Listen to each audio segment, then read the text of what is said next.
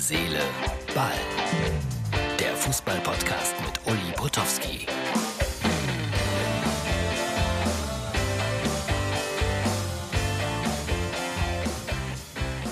So, Herz, Seele, Ball, Freunde, das ist die Ausgabe für Sonntag. Es ist jetzt Samstagabend, 22.45 Uhr. Ich bin gerade aus dem Auto so ein bisschen gekippt äh, nach dem Spiel Mainz 05 gegen RB Leipzig. War ein langer, langer Tag, 15 Stunden unterwegs. Also soll keiner sagen, wir tun nichts. Wenigstens sind wir unterwegs.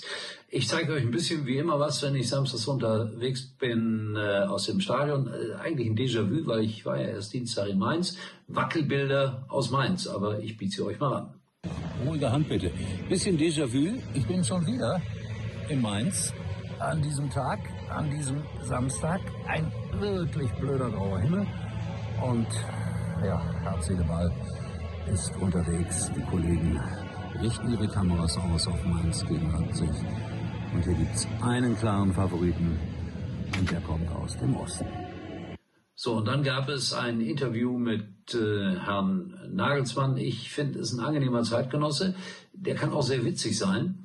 Ähm, ja, auch sehr fachlich und höflich. Und wenn sie dann verloren haben, so wie heute, dann ist das alles ein bisschen anders. Dann wird er einsilbiger, einsilbiger, ist aber auch ganz klar die Geschichte, die dem Club einfach ganz äh, interessant, dass es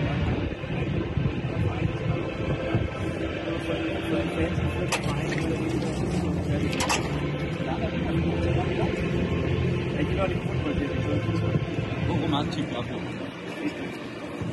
ja, heute kommt äh, Gegner. So, habt ihr gesehen, so ein paar Bilder, einfach nur so im Hintergrund Martin, Uli, beim Interview mit Herrn Nagelsmann. 2 zu 3. Damit haben sie nicht gerechnet. Bislang die wenigsten Gegentore. Heute dann drei. Die Bayern gewinnen morgen wahrscheinlich zu 99,9999 Prozent auf Schalke, also heute. Und äh, ja, dann darf man nicht mehr von der Meisterschaft reden. Und das haben sie auch alle eingeräumt, die Leipziger Spieler. Dabei war es so einfach. Die Mainzer haben einfach nur gekämpft, geackert, ein Stück schneller gelaufen, waren zielstrebiger und die hohe Qualität, die Leipzig hat, kam dann einfach nicht zum Tragen. Verdienter Sieg, 3-2. Fakt. So, und jetzt äh, gibt ein paar Bilder.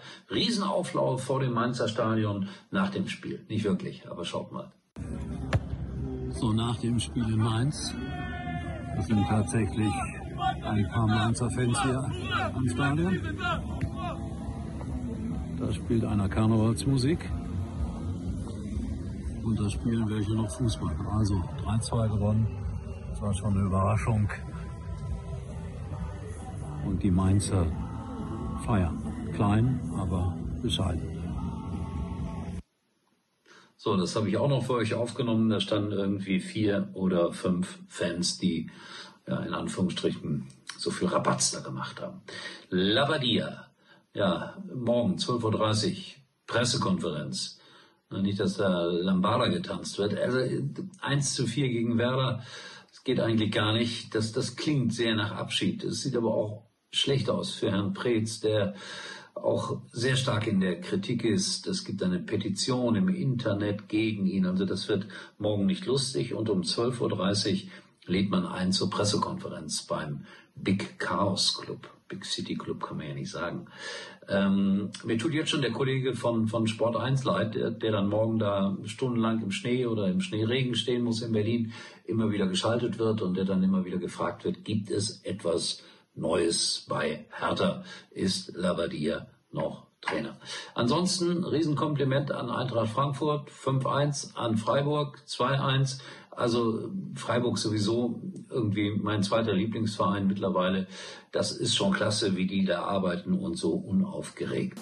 Ja, so, das war's für heute. Ich äh, bin, wie gesagt, müde, habe ein bisschen Verständnis dafür. Und dann, äh, ja, morgen, oder ja, morgen werde ich dann über Schalke reden gegen Bayern. Vielleicht gibt es eine Sensation.